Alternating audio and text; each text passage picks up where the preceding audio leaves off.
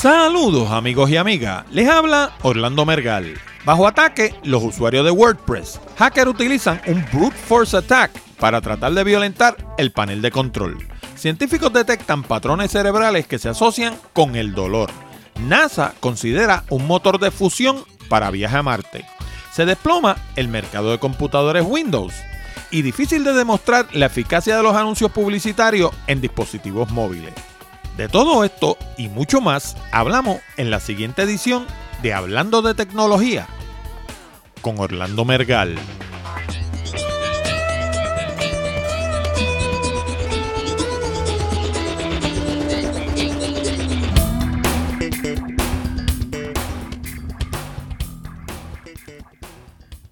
Saludos nuevamente amigos y amigas y bienvenido a una nueva edición de Hablando de Tecnología con este que les habla Orlando Mergal. Este programa llega a ustedes como una cortesía de Accurate Communications y su curso online titulado Presentaciones Efectivas, que próximamente también va a salir en formato de Kindle. Si de verdad quieres aprender a hacer presentaciones que logren su propósito, y no solo aprender a hacer transparencias de PowerPoint, este programa es para ti. Con este curso online de casi dos horas de duración en español, aprenderás todo lo que necesitas saber para convertirte en la estrella de tu compañía. Para más detalles, visita www.aprendensucasa.com. Y ahora vamos a las noticias más destacadas de la semana. Bueno, y si tienes una página o un blog construido con la popular plataforma WordPress. Deja lo que estés haciendo y cambia tu contraseña ahora mismo. Desde el martes pasado se está suscitando a todo lo largo de la Internet lo que se conoce como un brute force attack contra los usuarios de WordPress. Un brute force attack consiste de intentos repetidos de violentar la contraseña del panel de control. En mi blog Picadillo he hablado de este tema anteriormente. Pero como sabemos que la mayoría de la gente no hace caso, decidí tocarlo nuevamente en la entrada más reciente. Las instalaciones nuevas de WordPress vienen con su correspondiente nombre de usuario y contraseña. Y por convención, el nombre de usuario es admin. Y la contraseña suele tener nueve dígitos que consisten de números, letras mayúsculas y minúsculas. Mucha gente cambia esa contraseña por una más fácil. Y eso es un error. Las contraseñas más fáciles de recordar también son más fáciles de violentar. ¿Y en qué consiste un brute force attack? Un brute force attack consiste en intentar distintas combinaciones de nombre de usuario y contraseña, generalmente utilizando un programa de diccionario, hasta que el hacker logra acceso a nuestra instalación de WordPress. Una vez logra acceso, cambia el nombre de usuario y la contraseña y de repente somos nosotros los que no podemos entrar. Ah, y si te estás preguntando cuántas veces intentan entrar, es bueno que sepa que el ataque que comenzó el martes pasado hace cientos de intentos por segundo desde un botnet que consiste de más de 100.000 computadoras. Y una de las cosas que hace este botnet cuando logra penetrar una instalación de WordPress es instalar malware que hace que cualquier computadora que visite el sitio se infecte y pase a formar parte del botnet. Pero eso no es todo. Los constantes ataques hacen que el servidor se ponga lento, lo cual afecta a todas las páginas que se sirvan de la misma máquina. En muchos casos, los proveedores de Internet no tienen otra opción que negarle el acceso a todos los paneles de control, lo cual impide que puedas entrar a tu propia página. ¿Y cómo puedes protegerte? En la mayoría de los casos, lo mejor es cambiar tu nombre de usuario y contraseña. Y digo en la mayoría de los casos porque los sitios que yo he creado cuentan en realidad con dos contraseñas. ¿Y por qué dos? Pues porque el nombre de usuario es una contraseña y la contraseña es otra. Ahora, el proceso de cambiar el nombre de usuario y contraseña en WordPress es más fácil mostrarlo que tratarlo de explicar en un programa como este. Por eso escribí una entrada en mi blog Picadillo que explica el asunto paso a paso. Y el enlace está disponible en la sección de enlaces del programa 0048. No lo dejes para luego. Si tienes una contraseña débil, cámbiala ahora mismo. Antes de seguir adelante, déjame hablarte un momento de los nuevos sitios en los que puedes encontrar hablando de tecnología. Desde comienzo del año he estado diciendo que hablando de tecnología está disponible en la popular plataforma Stitcher Radio, que agrega miles de podcasts de alrededor del mundo y los sirve a través de una aplicación gratuita al iPhone, la tableta iPad, los teléfonos Android, los teléfonos BlackBerry y los radios de los modelos más recientes de BMW, Mini, Ford y General Motors. Para acceder a Stitcher, visita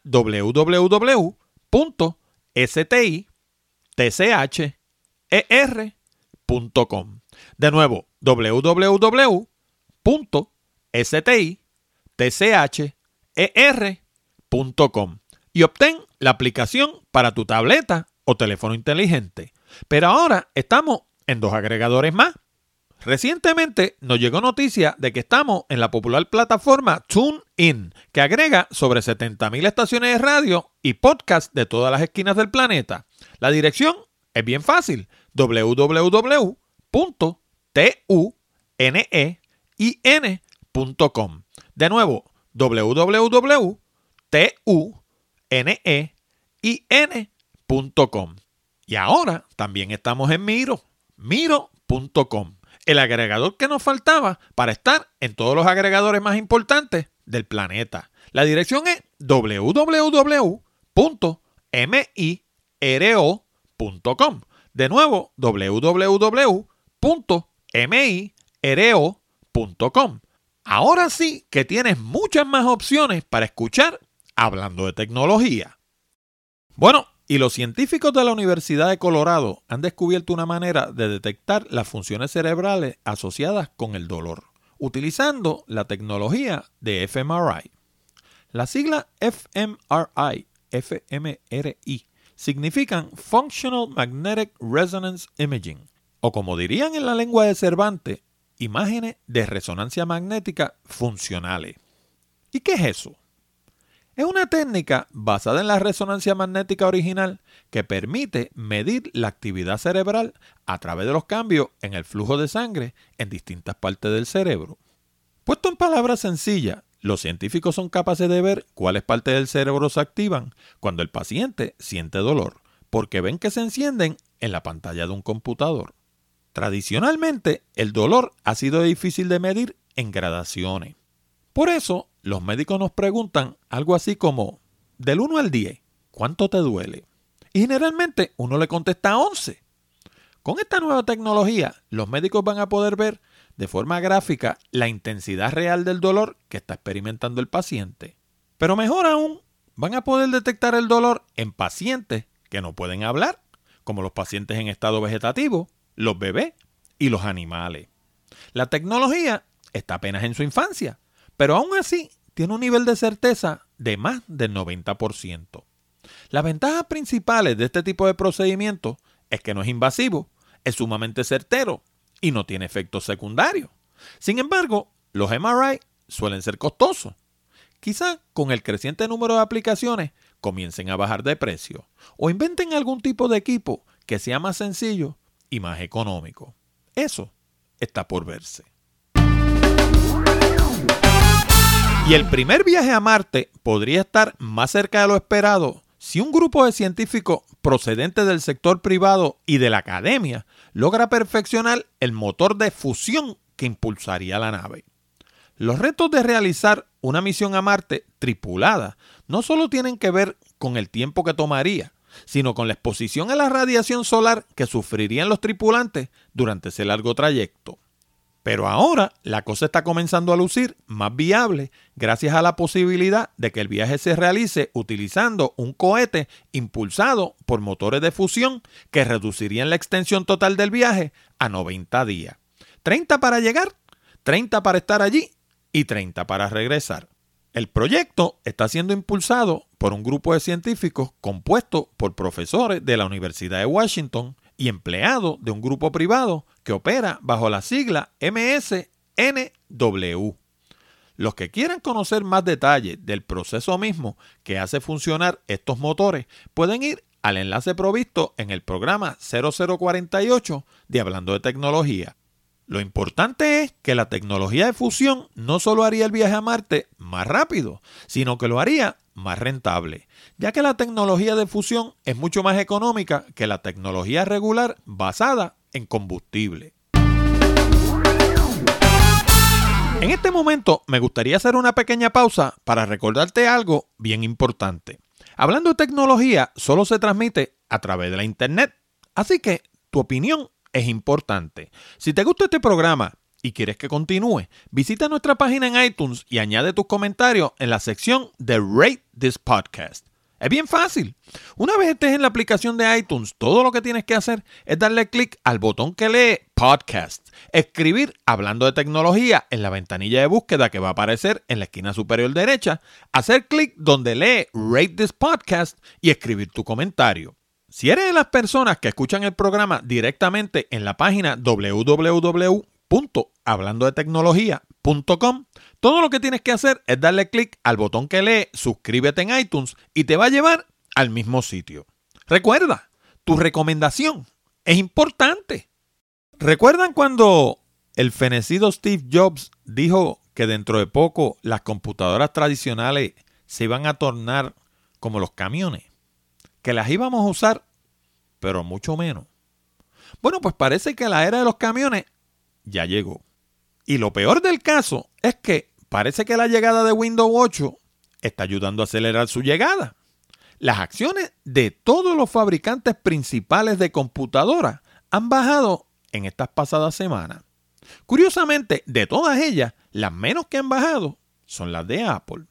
Y hay una razón para ese comportamiento. En el mercado de las computadoras tradicionales, Apple ha ido ganando terreno poco a poco, gracias a la popularidad de sus dispositivos portátiles iPod, iPhone y iPad. Eso quiere decir que mientras los demás han ido perdiendo terreno, Apple ha ido adelantando. Esta misma semana, la compañía Intel reportó que sus ventas de procesadores han bajado en un 25%. Y eso no es sorpresa para nadie. Si se venden menos computadoras, obviamente se van a vender menos procesadores. Hace un par de semanas publiqué una entrada en mi blog Picadillo en la que hablaba de que la gente como yo, que producimos contenido, somos apenas el 1% de las personas que utilizan la Internet. Y esos números no me los inventé yo, vienen directamente de Wikipedia. Si quieres saber más sobre este asunto, te recomiendo la entrada titulada Soy del 1%. Y la encuentras en www.picadilloblog.com. ¿Y por qué esto es importante? Porque los dispositivos portátiles como los iPods, los teléfonos inteligentes y las tabletas están pensados primordialmente para consumir contenido. ¿Y qué quiere decir eso? Quiere decir que si la mayoría de la gente lo que hace es consumir contenido, van a estar más que bien servidos con una tableta o hasta con un teléfono inteligente. Los productores de contenido, como yo, somos los que vamos a tener uso para las computadoras tradicionales. Y a eso fue que se refería Steve Jobs cuando habló de que las computadoras tradicionales iban a tornarse como los camiones.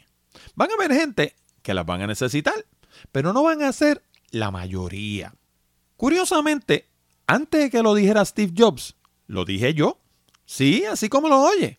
Cuando hacía el programa con Jorge Seijo en Radio Isla 1320. El mismo día que salió al mercado el iPad original, yo compré uno y lo llevé al programa el jueves siguiente.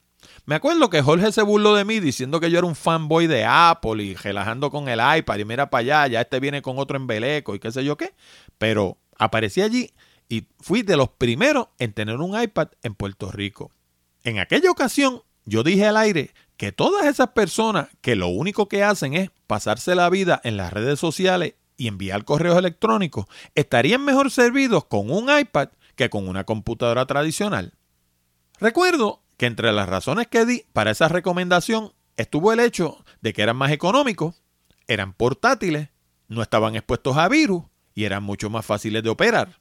No faltó quien llamara al programa para burlarse de mi sugerencia. Hasta me tildaron de ser un fanboy de Apple. Bueno, pues fíjate cómo son las cosas. De eso hacen tres años y el tiempo me está dando la razón. Y recuerdo que para aquella misma época dije que los iPad eran excelentes para los viejitos, porque eran mucho más intuitivos y no tenían que aprenderse todo un sistema operativo. Y sigo pensando igual. Así que no se sorprendan cuando sigan viendo caer el mercado de las PC. Y por supuesto, con las caídas en acciones van a venir las fusiones, las desapariciones y todas las demajones que llegan cuando un mercado se encoge. Pero es que no hay otra. Al tiempo no se le puede dar para atrás. Miren, yo tengo 7 Macintosh, 6 de escritorio y una portátil. Además, tengo un iPod, un iPhone y un iPad. Y la verdad es que desde que compré el iPad he usado la máquina portátil como una vez por mes. Esa es la verdad. Cuando voy a producir contenido, uso alguna de mis máquinas. El resto del tiempo, uso el iPad. Ah, y una cosita que se me estaba quedando. La gente de Microsoft introdujo el nuevo Windows 8 y como siempre se han empeñado en atragantárselo al público consumidor. Es casi imposible encontrar una computadora nueva con Windows 7. Y la realidad es que Windows 8 no ha volado. Mucha gente quiere comprar máquinas y no lo están haciendo porque no las encuentran con Windows 7. Así que la estrategia le está explotando en la cara a Microsoft.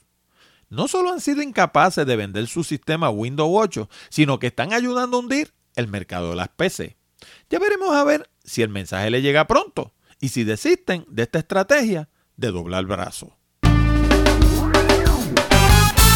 Y con la caída de las PC también está evolucionando el mercado de los anuncios online. Por décadas, los publicistas han insistido en hacerle creer a sus clientes que la publicidad online es la gran inversión. Muchas veces eso es más fácil decirlo que demostrarlo. Y ahora, con la emigración de los usuarios del mundo del desktop al mundo de las tabletas y los teléfonos inteligentes, cada día vemos más anuncios apareciendo encima de nuestro contenido, sobre todo en los apps gratuitos. Otra cosa que ha afectado muchísimo a la publicidad online ha sido la llegada de las redes sociales. De repente tenemos a un grupo de gente reunida en un mismo espacio cibernético con un objetivo que no es comprar. De ahí que las páginas como Facebook y Twitter hayan tenido problemas monetizando sus conceptos. Dos de las personas que se han propuesto descifrar este enigma son Jason Spiro de Google y Molly Spillman de Millennial Media. Según Spiro, la publicidad móvil no va a despegar hasta tanto no se desarrolle un mecanismo que mida de manera empírica la eficacia de los anuncios. Dos elementos importantes al estudiar este asunto son la intención del usuario al exponerse al anuncio y el tamaño del anuncio mismo con relación al tamaño de la pantalla. Muchas veces nos proponemos ver las condiciones del tiempo, las películas de los cines o nuestra ubicación de GPS y de repente nos sale un anuncio comercial. Obviamente no estamos tratando de comprar nada, así que el anuncio se convierte en un estorbo. Asimismo, el tamaño de los anuncios reduce su efectividad, especialmente para personas de visión reducida como yo. En una pantalla de computadora, el espacio es mucho mayor.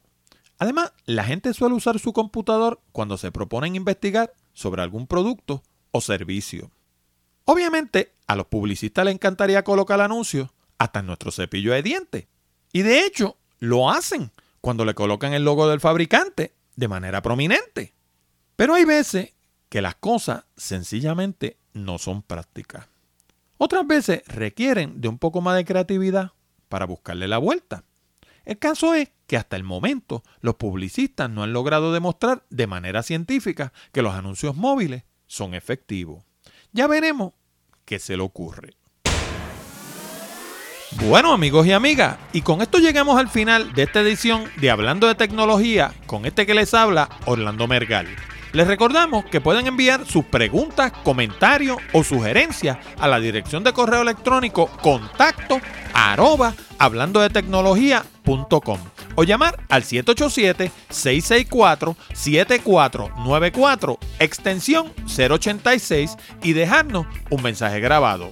Además, si necesitan servicios de comunicación de excelencia para su empresa, nos pueden llamar al 787-750-0000 de Accurate Communications para una consulta. También les recuerdo que si desean mejorar su redacción y progresar más rápidamente en el ambiente profesional, les sugiero nuestro curso online titulado Redacción Eficaz. Con este programa de casi dos horas de duración en español, aprenderán todo lo que necesitan saber para escribir todo tipo de documentos comerciales y sobre todas las cosas, lograr resultados. También es un excelente recurso si piensan comenzar su propio blog. Lo consiguen en el mismo lugar www.aprendensucasa.com. Les habló Orlando Mergal. Con esto nos despedimos hasta la próxima semana cuando discutiremos más temas interesantes del mundo de la tecnología. Hasta la próxima amigos.